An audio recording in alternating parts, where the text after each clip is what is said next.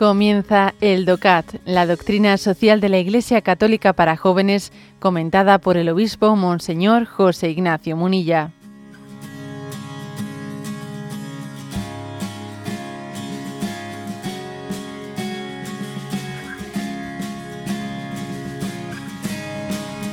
Primero, primera pregunta.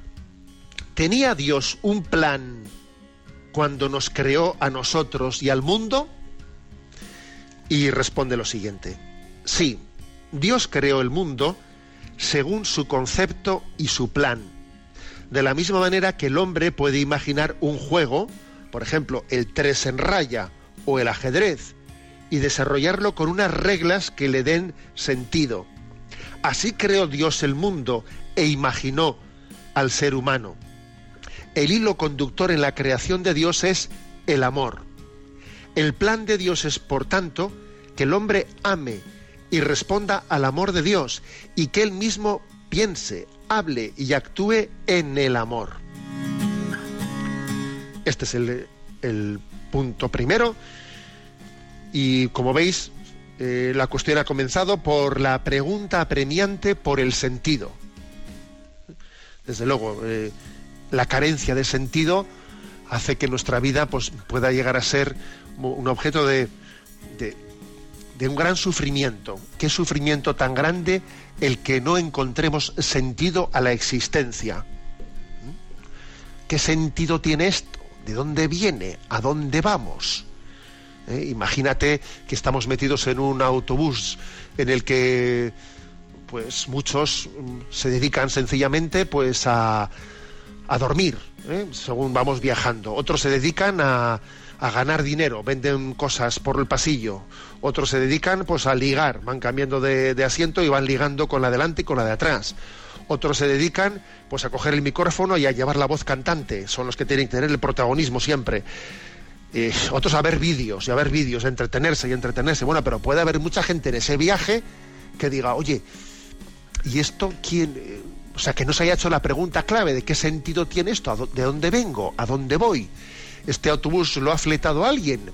¿Conduce a algún destino? O sea, ¿qué sentido tiene la vida en la que estamos? ¿no? Es la pregunta clave. Si se enseña que el hombre es un mono desnudo, como decía Desmond Morris, ¿no? O que es un producto del azar y de las leyes invariables de la genética, como decía Monoz, o si, es un ser de meras sensaciones, como dicen los materialistas, o es un permanente ignorante de su destino, como eh, piensan los agnósticos, o, que nuestro pensamiento es un producto emergente del cerebro de ondas, de unas ondas determinadas, como dicen a otros, ¿no? Entonces se niega la realidad del sentido de la vida. Entonces, ¿qué, sentido tiene, tiene mi existencia, no? Bueno, pues lo, que, lo primero que afirma, ¿no? Pues el docate en el primero de los puntos es que, que, lo, que el mundo tiene un sentido, que Dios lo ha hecho con una finalidad. Las cosas son por algo y para algo, no hay un plan de Dios. Y eso no lo puede descubrir la ciencia.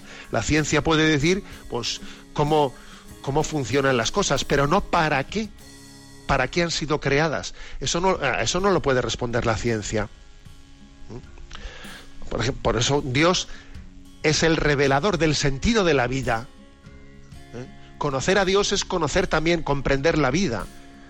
Porque es comprender de qué mente ha salido, ¿no? De qué proyecto. O sea, hay un proyecto. Esto no es un devenir ciego. Hay un proyecto. Y eso es una gran, nos da una gran confianza. Yo también estoy integrado en un gran proyecto. ¿Y ese proyecto qué es lo que dice el DOCAT? Pues lo que dice es que ese proyecto nace no porque Dios estuviese aburrido o no, no, no, nace de un plan de amor. El mundo, mi propia existencia ha nacido de un designio de amor. Y Dios tiene un plan de amor en el que nos ha integrado.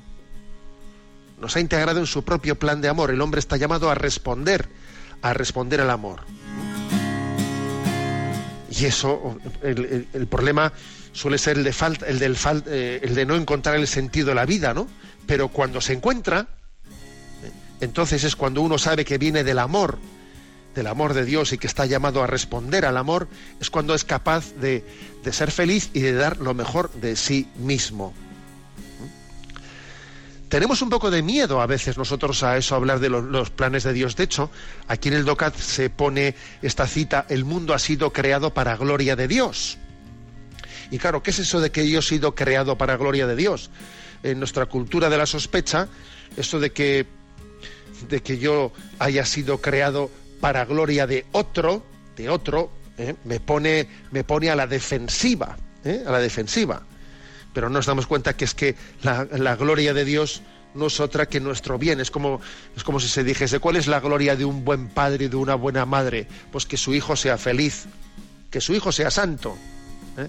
En realidad Dios no recibe nada de la creación porque Dios tiene la absoluta plenitud, ¿no? ¿Qué gloria recibe un padre y una, o una madre?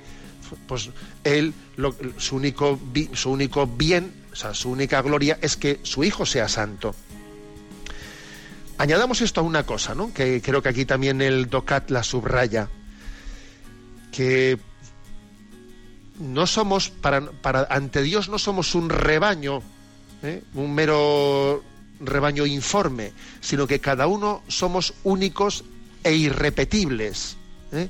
E irrepetibles. Por eso, junto a este punto primero del DOCAT, eh, se pone, se ofrece una cita del beato John Henry Newman, que dice lo siguiente, yo estoy llamado a ser alguien o a hacer algo para lo que nadie más está llamado. Tengo un lugar en el plan de Dios y sobre la tierra de Dios que no tiene nadie más. Ya sea rico o pobre, despreciado u honrado por los hombres, Dios me conoce y me llama por mi nombre. Esta es la cita del beato John Henry Newman que acompaña al primer punto del DOCAT, ¿no?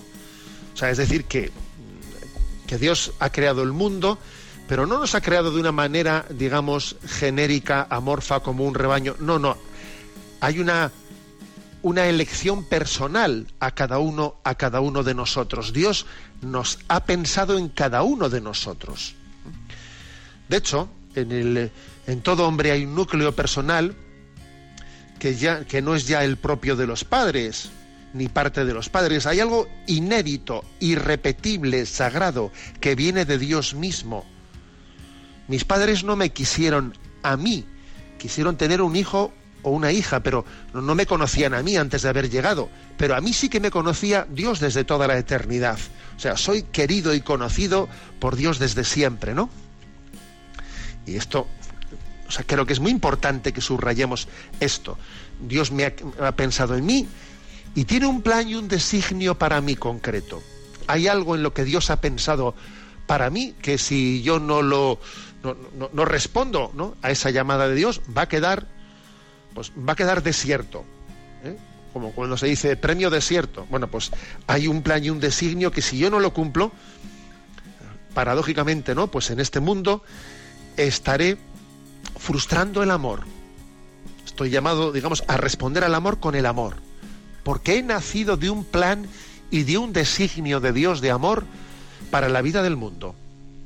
Aquí el primer punto del DOCAT, que ni más ni menos no, pues nos, nos plantea pues un, un campo tan, tan maravilloso, ¿no? tan esperanzador. Hemos nacido de un pensamiento de Dios que es un pensamiento que se funde con el amor, porque en Dios pensar y amar son no dos cosas, sino una sola cosa.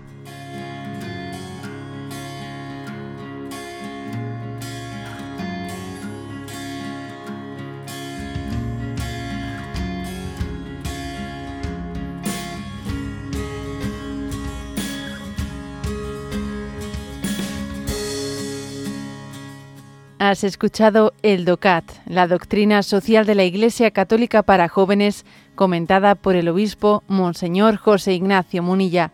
Encuentra todos los audios en radiomaria.es.